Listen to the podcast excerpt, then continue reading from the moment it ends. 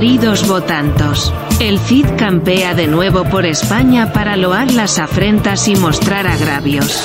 ¿Quiere usted colaborar para que siga cabalgando? Pues se me suscriba. Besis de Fresi.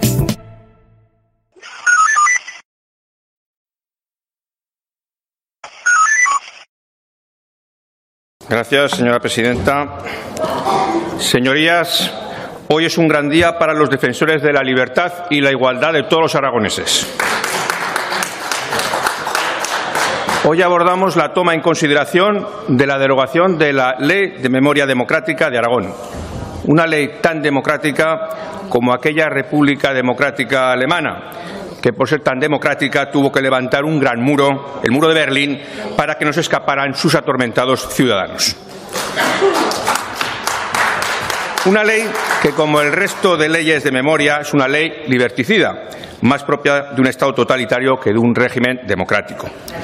Una ley que atenta contra las libertades básicas recogidas en el artículo 20 de nuestra Constitución, que garantiza la libertad de pensamiento, de conciencia, de expresión y de cátedra. Libertades que como representantes políticos de todos los aragoneses debemos proteger tal y como queda recogido en el apartado 3 del artículo 11 del Estatuto de Autonomía de Aragón. Una ley que considera erróneamente obligación de los poderes públicos la construcción de un relato histórico oficial, al igual que el modelo orwelliano de la sociedad de 1984. Pues nada hay más totalitario que la construcción de un relato oficial.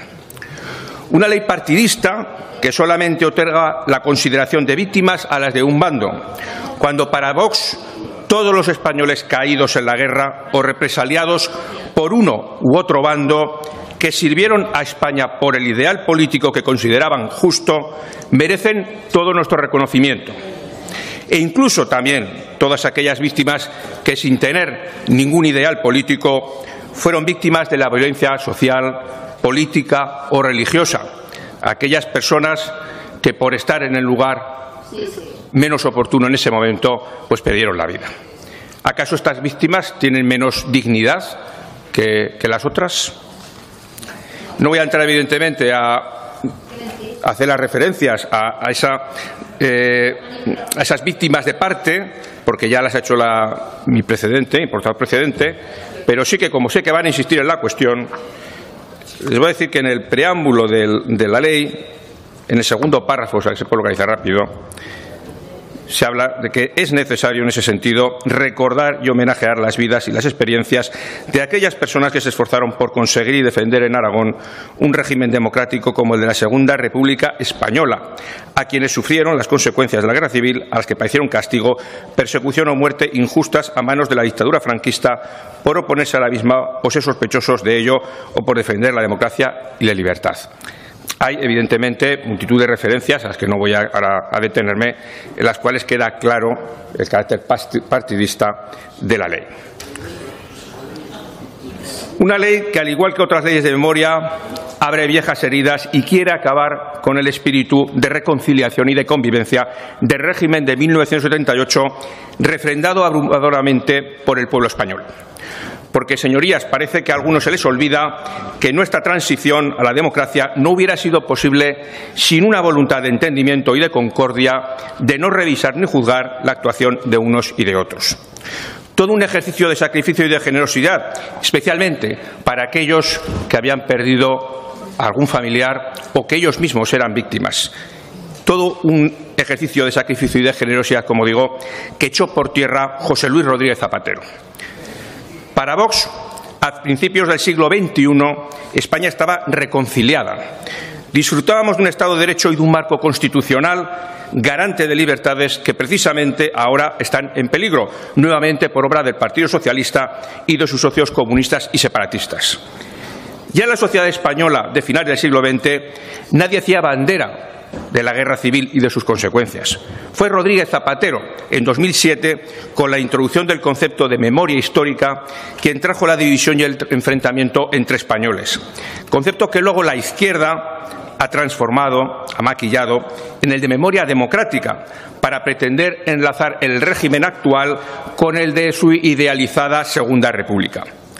Porque la izquierda actual, la de Sánchez y la de Díaz, o lo que es lo mismo, el Partido Socialista, la de Podemos, Junta Aragonesista, Izquierda Unida, ha renunciado a la transición y a la propia Constitución de 78, a la que pisotean permanentemente, despreciando la separación de poderes con leyes de amnistía a la carta y coartando las libertades individuales en forma de leyes cada vez más liberticidas, como las que hoy, afortunadamente, vamos a iniciar su proceso de derogación. Porque, señorías, la toma en consideración de la Ley de Memoria Democrática es una gran noticia, sin duda para la mayoría de todos los aragoneses. Una lo de esperanza que rebasa el ámbito territorial de Aragón.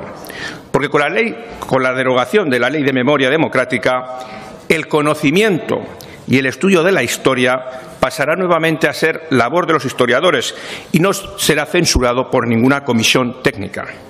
Porque con la derogación de la Ley de Memoria Democrática se recuperará el derecho no solo a tener una opinión diferente, a disentir, sino a poder expresarla, las distintas opiniones, ya como manifestó el Tribunal Constitucional en el año 1988, la libertad ideológica no constituye, como es obvio, una mera libertad interior, sino que dentro de su contenido esencial se incluye la posibilidad de su manifestación externa. Es decir, no sirve solamente con que nos dejen pensar diferente, sino que lo podamos además expresar libremente. Y porque finalmente con la derogación de la ley de memoria democrática, en los centros de enseñanza ya no se adoctrinará a los más pequeños en guerra civilismo. Se hablará de lo que nos une, de la historia de Aragón y la relevancia de la, Declaración Universal de los Derechos Humanos en la Constitución española para, los aragoneses, como queda recogido en el apartado 2.c del artículo 1 único de esta eh, proposición de ley. Lo que no va a ser afectado con la derogación de la ley es el deber de las administraciones públicas en satisfacer la justa demanda de la localización de las víctimas de la violencia política o la persecución religiosa durante la guerra civil en los años previos y en los posteriores con independencia de su credo o militancia. Su exhumación, documentación y honra cualquiera que fuera el bando en el que militasen. Una labor que consideramos debe garantizar el debido respeto por la dignidad de las víctimas y sus restos y la autonomía de la voluntad de sus familias. Señorías, a muchos de ustedes, a muchos de ustedes sé que no les gusta la Constitución de 78. Algunos querrían que España fuera una república, otros que fuera un Estado federal, federal asimétrico o que, las, comunidades autónomas tuvieran más competencias. Nosotros mismos querríamos que algunas de esas competencias se pudieran devolver al Estado.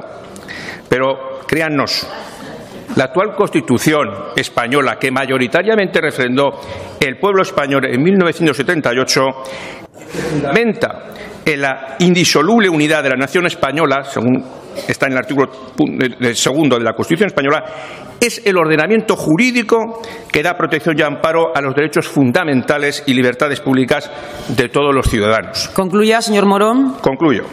La que garantiza nuestra convivencia. Defendámosla. Miremos hacia el futuro y no tanto hacia el pasado, como aquella canción de Harcha de 1976 que muchos de ustedes recordarán y que escuchamos todos a lo largo de la transición. Libertad sin ira, libertad. Muchas gracias. Gracias, señor Morón.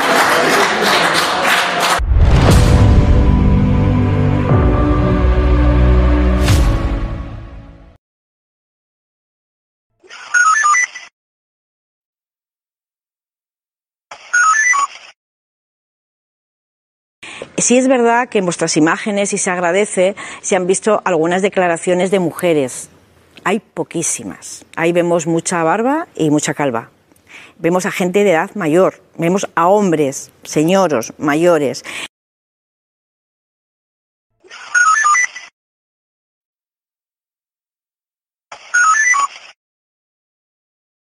Muy buenas noches, soy Susana Grito, bienvenidos a Espejo Turbio. ¿Qué está pasando con la agriculturería? ¿Han llegado los ocupas al sector primario? Para responder a esta y otras cuestiones nos hemos traído a alguien que lo está sufriendo en primera persona, ¿verdad? Cayetano de Miguel, marqueques de Salamanca y vizconde de Guijuelo. Efectivamente, yo heredé unos terrenillos familiares que eran eh, 58.256 hectáreas. Que tengo que, que- que- que- que rentabilizar pese a las trabas ¿no? que nos está poniendo este, este gobierno eh, bolchevique. Cayetano, ¿qué está pasando en los campos? Hay que llamar a Desocupa. Mm, eh, eh, Mira, Susana, para que lo entendáis, ¿no? Tú y, y- y tus eh, espectadores, el campo es muy importante el campo, porque es lo que nos da de comer a ti, a mí, a mamá, al servicio, a todos los que nos estáis viendo ahora mismo, ¿no? En el campo se cultiva todo, la fruta, las verduras, las legumbres, los pescados, estas cámaras. Eh, sin campo no existiría este plató, Susana. Y por eso es un atropello que este gobierno pacte una amnistía con Puigdemont. Y ahora el resto de España tengamos que soportar como castigo esta tremenda sequía. Seguro que tú y tu gente estáis haciendo grandísimos sacrificios humanísticos. Mira, no me da vergüenza decirlo esto delante de toda España. El año pasado fue el peor de mi vida. Fui a ver cómo estaban mis dominios, pero yo en persona, ¿eh? yo pisando con mis náuticos. Y pues vi la situación y claro, pues derechito al banco a pedir 55 millones de euros para poder pagar las nóminas y mi sueldo y el del servicio. Y todo esto para que luego encima pues nos llamen racistas, por favor. Con lo que me gusta a mí, todo lo que sea en negro. Mira, yo le tengo dicho a Paco, a mi capataz, digo, tú trátales igual que si fueran blancos sin ninguna distinción. Y así lo hace, tampoco les hace contrato, ni a los blancos ni a los negros. Lo importante es que no sean moros.